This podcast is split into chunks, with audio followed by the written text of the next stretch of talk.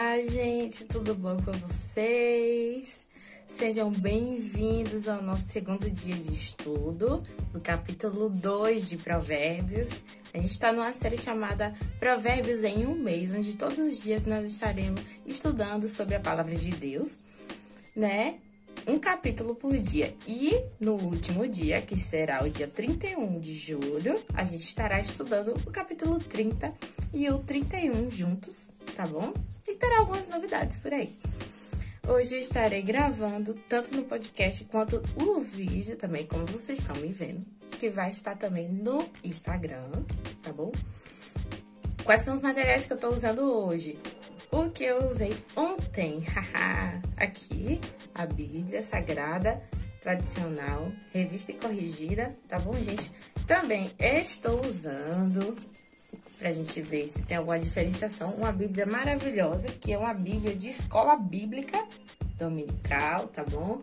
Que é ótimo para fazer estudo, ensinar tudo mais. Um caderno de anotações onde eu coloco minhas coisas, que aqui na verdade é o meu plano, né? Onde fica específico todos os dias os, os estudos e como é que eu vou desenvolver. E também estou com o mini Aurélio, tá vendo? Porque às vezes tem algumas palavras na Bíblia onde nós não sabemos o significado certo e nós podemos ver elas e estudar sobre elas, tá bom? E também tá aqui umas canetinhas que sempre eu deixo aqui perto, junto com um marca-texto, porque tem alguma coisa que chame a nossa atenção no texto, né? Pra gente sanar dúvida depois ou algo do tipo, a gente faz, né? Então, vamos começar, sem mais delongas, o nosso estudo. É, eu espero que você procure algum lugar da sua casa nesse momento que não esteja com tanto barulho, que seja um lugar calmo, separe um copo de água, né? Vá no banheiro antes, separe um momento para você estar com Deus, porque a gente, quando começa a ler sobre a palavra de Deus e estudar sobre ela, é bom que estejamos concentrados, tá bom? É, vamos orar, né? É sempre bom a gente orar antes de começar o nosso estudo para que Deus venha abrir nossas mentes e a gente venha também estar com o coração aberto para o que ele tem é, para nos dizer, certo? Oremos. Querido Deus Eterno Pai, nosso Senhor dos céus, nosso Senhor da glória, meu Deus, muito obrigado por estarmos aqui nesse momento, lendo sobre a tua palavra, estudando as tuas leis, Senhor, e procurando saber mais de ti, meu Pai. Muito obrigado porque o Senhor nos deu mais um dia de vida, mais uma oportunidade de nos arrependermos e seguir uma vida com Cristo, meu Pai. Pai, em nome de Jesus, toma todas essas pessoas que estão ouvindo o podcast e assistindo no Instagram, meu Pai, nesse momento. Abençoa a vida delas, meu Pai. Que o teu Espírito venha estar dentro delas todos os dias, meu Pai. Que a vontade de, de te servir, Senhor, não desapareça da vida delas, meu Pai. Aumenta a fé dentro delas, meu Senhor. E que cada vez mais elas venham mergulhar e se conectar com o Senhor através de orações, palavras, louvores, cânticos, meu Pai. Mas principalmente da tua palavra, que é da onde sai a fonte de vida, meu Deus. Muito obrigado pelo sacrifício do teu filho Jesus e guia o nosso estudo com a luz do Espírito Santo de Deus para que venhamos enxergar e saber o que o Senhor quer falar conosco, meu Pai. Muito obrigada por tudo, em nome de Jesus. Amém. Vamos lá, galera, ler o capítulo 2 de Provérbios e aí nós vamos desenvolvendo, certo? O título é A Excelência da Sabedoria. Na minha outra Bíblia, aqui, de estudo bíblico, também está escrito A Excelência da Sabedoria. Vamos lá. Filho meu, se aceitastes as minhas palavras e esconderes contigo os meus mandamentos, para seres atento à sabedoria e o teu ouvido, e para inclinares o teu coração ao entendimento, e se clamares por inteligência e por entendimento, alcançares a voz, e se buscares a sabedoria como a prata e como o tesouro escondido, e procurares então, terás o temor do Senhor. Eu li agora do versículo 1 até o versículo até o início do versículo 5, aqui na minha outra Bíblia, é, vem, então entenderás o temor do Senhor e acharás conhecimento de Deus.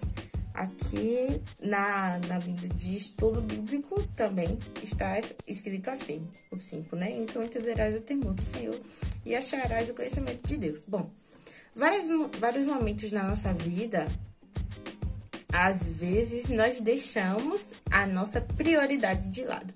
O que é que tem que ser prioridade na nossa vida? a prioridade na nossa vida tem que ser Deus. Deus tem que ser a prioridade da nossa vida. Tanto que está escrito: ame é, Deus sobre todas as coisas e o próximo como a ti mesmo, né?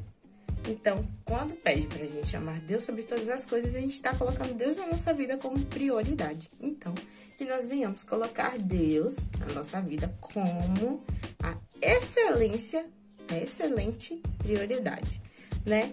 E aqui também fala se a gente atentar para a sabedoria, se nós estivermos atentos. A voz de Deus é a sabedoria. E como é que Deus se revela a nós? Através da Bíblia. Então, se nós estudarmos sobre a palavra de Deus, ele, ele então, assim, se revelará a nós e nos dará sabedoria.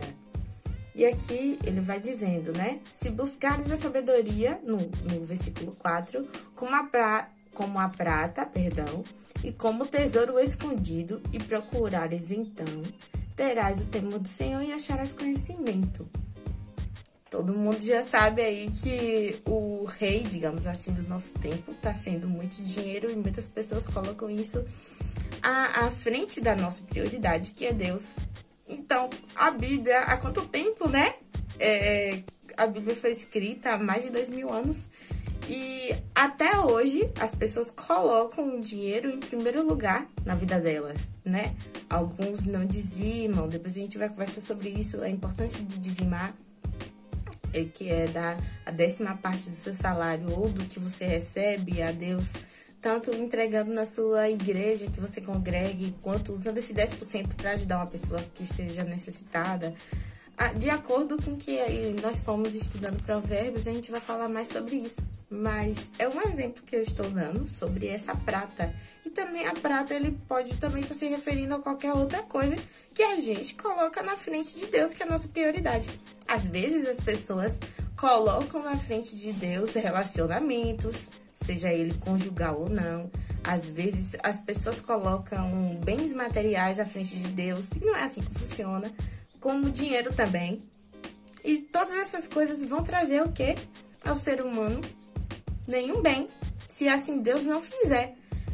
É, muitas pessoas colocam várias coisas à, frente de Deus, como o dinheiro, né? Hoje eu recebi uma mensagem de uma tia amiga minha e ela estava falando num vídeo sobre a história de uma mulher que tinha o seu filho, só que ela passava por muita necessidade. Deixa eu beber um copo de água. Ela passava por muita necessidade. E assim ela passou pela frente de uma caverna e disse, uma voz alta, né? Ecoava daquela caverna e falava: entre e pegue tudo o que precisar, só não esqueça do principal. Então ela entrou naquela caverna e tinha muito ouro, prata e vários materiais preciosos, né? E ela começou a pegar todos. Então a voz falou de novo: falta oito minutos para você sair de dentro dessa caverna. Aí ela começou a pegar várias outras coisas e ela saiu da caverna. Quando a caverna se fechou, ela esqueceu o filho dela lá dentro.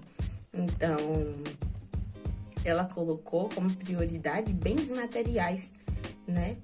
Além do seu filho. Então, Deus disse é, pra gente amar ele primeiro e depois o próximo como a nós mesmos.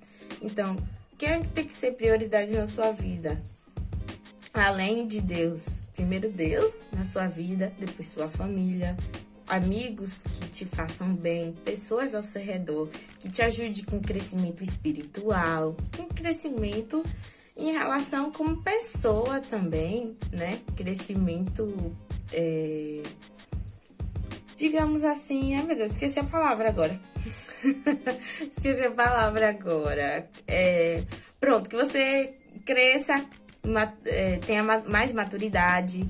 Pessoas que, que façam você evoluir como gente, né? E também que façam você estar mais próximo de Deus.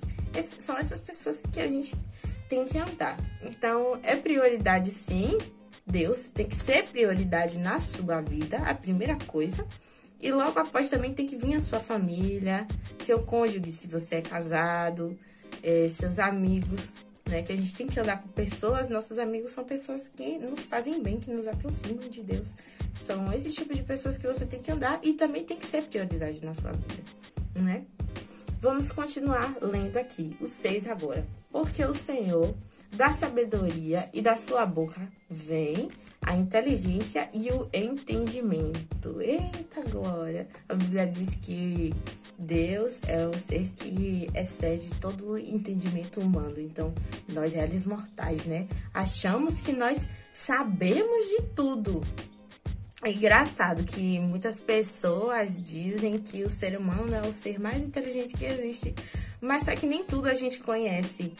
Ah, quando a gente começa a pesquisar e entender, os cientistas eles dizem que a gente sabe mais da Terra do que do mar, que a gente não ultrapassa de 5% da, da, da ciência marinha de saber do mar. Então, e, e Deus, Deus que criou isso tudo, né? E nos deu como, como um serviço para a gente fazer, para a gente cuidar, trabalhar sobre isso. Então, Deus é, é o que excede todo o entendimento humano, né? Como também está aqui escrito no versículo 6, porque o Senhor dá sabedoria e da sua boca vem a inteligência e o entendimento. Glória a Deus. Vamos continuar agora, verso 7. Ele reserva a verdadeira sabedoria para os retos é escudo para os que caminham na sinceridade. Guarda as veredas do juízo e conserva o caminho dos seus santos. Ele tá, aqui está falando sobre a proteção que Deus nos dá em relação àquele que é justo, não aquele que é tolo, né? Aquele que é sábio, que guarda os caminhos do Senhor. Então entenderás justiça, juízo e equidade para as boas veredas. Então, as veredas, né, que veredas são é uma palavra que se repete muito na Bíblia e o que mais também se fala são as veredas da justiça, que no caso são os conceitos de justiça que Deus tem para nós. E ele fala aqui: entenderás a justiça, o juízo e equidade. Equidade, gente, é diferente de igualdade. Quando se fala em igualdade, exemplo, tem Vou dar um exemplo aqui dessa minha caneta, que é a maior de todas. Tem um marca-texto que é menor do que essa caneta. E tem uma caneta que é um pouquinho maior do que o meu marca-texto. Igualdade é esse terreno plano, onde as minhas, os meus materiais estão. Essa caneta maior, a caneta menor e o marca-texto. Mas quando se fala em equidade, eu vou fazer que esses três materiais recebam, cheguem no mesmo lugar, só que com apoios diferentes. Se você estiver assistindo, você dá para, você consegue perceber que o marca-texto é o que mais está tá precisando de, de apoio embaixo, né? o maior apoio de todos, a caneta menor e a caneta maior. Não precisa, ela fica no mesmo lugar e os outros dois precisam de mais incentivo para ficar todos em uma linha só. É isso que é equidade, tá, gente? A gente dá mais a quem mais precisa. Isso que é o conceito de equidade. Onde é que eu estava lendo, que nós falamos sobre equidade, são instante 9, versículo 9 que nós lemos. Então entenderás justiça, juízo e equidade para todas as boas veredas. 10. Portanto, a sabedoria entrará no teu coração e o conhecimento será agradável à tua alma. Vamos lá. O bom siso te guardará e a tua inteligência te conservará para te livrar do caminho mau e do homem que diz coisas perversas, dos que deix... Do... desculpa, dos que deixam as veredas da retidão para andarem pelo caminho das trevas, que se alegram de fazer o mal, folgam com as perversidades dos maus.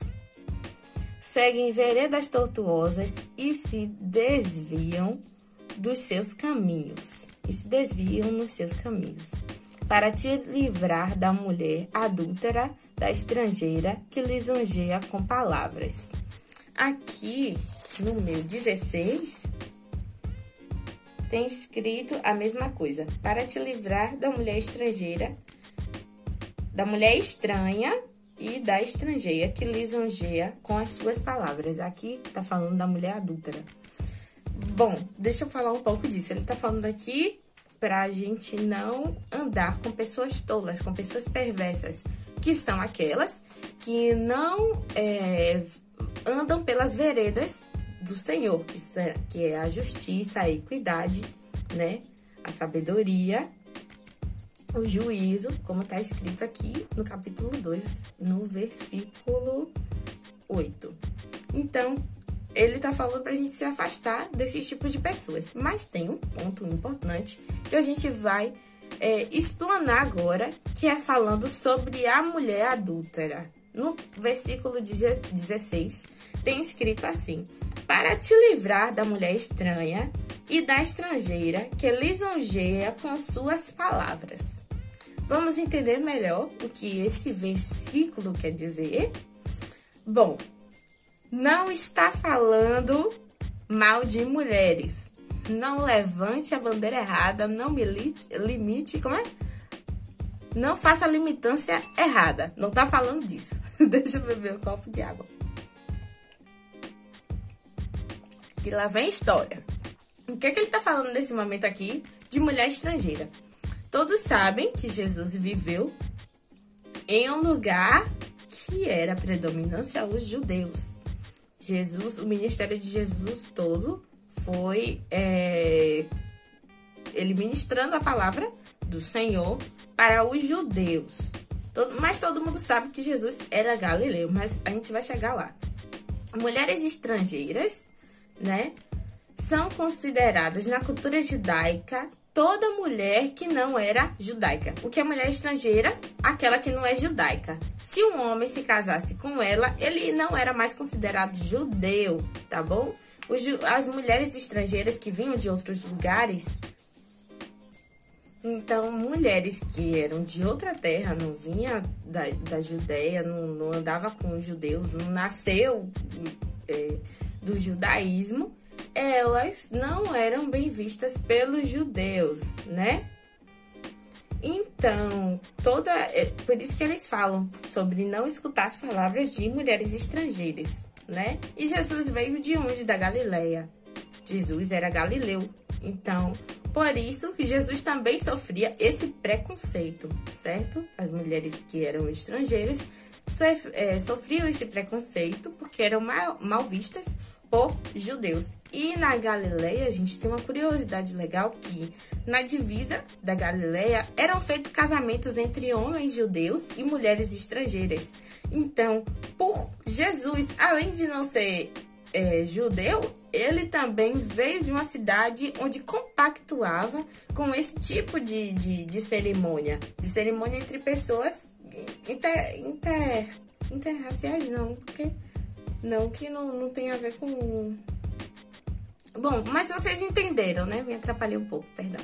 Mas vocês entenderam que Jesus também sofria esse preconceito por vir de um lugar que não era em relação à Judéia, onde não tinham judeus, e também na Galileia existiam casamentos né, com mulheres estrangeiras. Então é por isso que não consideramos Jesus o Messias, né? Tem uma parte da Bíblia que diz como pode vir o Messias da Galileia, né? Que não é judeu. Então vocês entenderam porque que está chamando de mulher estrangeira? aqui, em algumas palavras está falando mulher adúltera. Deve ser pela questão de adulterar o, o, a linhagem de segmento da, da religião e em si das pessoas judaicas, né? Vamos continuar lendo aqui hum, lisonjear com suas palavras. 17 agora. O qual deixa o amigo da, da sua, o qual deixa o amigo da sua mocidade e se esquece da aliança do seu Deus. Realmente também aqui tá falando, como eu falei, de prioridade e citei após Deus, né? Família, amigos que te aproximam de Deus. E realmente pode acontecer isso aqui, que está falando no versículo 17, o qual deixa o amigo da sua mocidade e esquece da aliança do Senhor.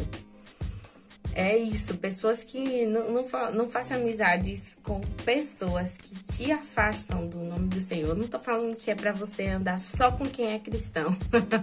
A questão é que você tem que entender e separar as coisas. Tem pessoas que não são cristãs e que respeitam a sua decisão, mas tem pessoas que, que não respeitam, que ah, não, não, não ligam para o nome do Senhor e não respeitam que você segue isso né? Não tô falando que nós cristãos somos perfeitos, porque existe cristãos também que não seguem. Mas é, essa questão, não respeitam que as pessoas não seguem a Jesus. Mas não é dessa forma que devemos viver. Vamos terminando de ler, né? Todos os que se, diri se dirigem. Não, eu pulei 18 agora. Porque a casa se inclina para a morte e as suas veredas para o reino das sombras da morte. Todos os que se dirigem a essa mulher não voltarão e não atinarão com as suas veredas da vida. Assim, andarás pelo caminho dos homens de bem e guardarás a vereda dos justos. Ele está falando aqui de você se arrepender e tentar viver uma vida diferente da que você vivia, né? Que é a, a andar na vereda dos justos, que a gente já viu aqui, que é da justiça, juízo e da equidade. Vamos continuar porque os retos habitaram a terra e os íntegros permanecerão nela. Perdão, viu, gente? Gaguejei um pouco aqui na palavra. Os retos habitarão a terra e os íntegros permanecerão nela. Correto, já deu para entender aí. Mas os perversos serão eliminados da terra e os aleivosos serão dela desarra desarraigados. Tem escrito aqui nessa Bíblia de estudo. Agora deixa eu ler o 22 aqui na minha Bíblia, Bíblia Sagrada Revista. Vamos lá. Mas os ímpios serão arrancados da terra e os aleivosos serão dela exterminados. Os ímpios, né? É, ou então os perversos, que dá no mesmo assim na, na tradução, porque os perversos são aqueles que não querem de jeito algum o reino do Senhor e são pessoas que ainda falam mal, blasfemam contra o Espírito Santo de Deus, falando mal do Evangelho. E aqui fala sobre aleivosos. Ó, no meu mini dicionário, mini Aurélio, tá aqui, aleivoso, em que há ou procede com aleive e procede com a leve. E o que é a leve, galera? Falsas acusações, calúnias e aleivosia, que no caso é a prática, né, de falsas acusações, de, a prática de calúnia, são pessoas caluniosas. Então é sobre isso que está falando, né, que os perversos serão eliminados da terra e aleivosos serão desragaizados dela. Por isso que quando o Senhor nos chamou para seguir a sua luz, ele pediu para que nós sejamos mansos, obedientes, tenhamos bondade de coração, humildade, né? Tudo isso que está escrito, todos os frutos do Espírito que está escrito em Gálatas, Gálatas 5. Deixa eu abrir Gálatas aqui, gente para a gente falar um pouco sobre isso. Estou abrindo Gálatas para a gente falar um pouco sobre isso. Bom, gente, em Gálatas 5, a partir do versículo 22 diz: Mas o fruto do Espírito é o amor, alegria, paz, longanimidade, benignidade, bondade, feliz, fidelidade, mansidão, domínio próprio, contra essas coisas não há lei. Isso é o, o capítulo 5 de Gálatas, versículo 22 e 23, que tem a ver com isso daqui, que é O capítulo 2, versículo 22. Mas os ímpios serão arrancados da terra e os aleivosos, quer dizer, os caluniadores, né? Serão delas, dela exterminados. Então é por isso que quando o Senhor nos chama para a sua luz, nós mudamos o nosso comportamento e começamos a buscar os frutos do Espírito que está aqui em Gálatas 5, 22, 23. Tá certo? Contra essas coisas não há lei. Espero que Deus tenha abençoado você por meio da sua rica, maravilhosa palavra, né? Que Deus abençoe vocês e amanhã, domingo, estaremos é, estudando o capítulo 3 de Provérbios, certo, gente? Espero que tenha sido proveitoso. Deus continue abençoando vocês, tá bom?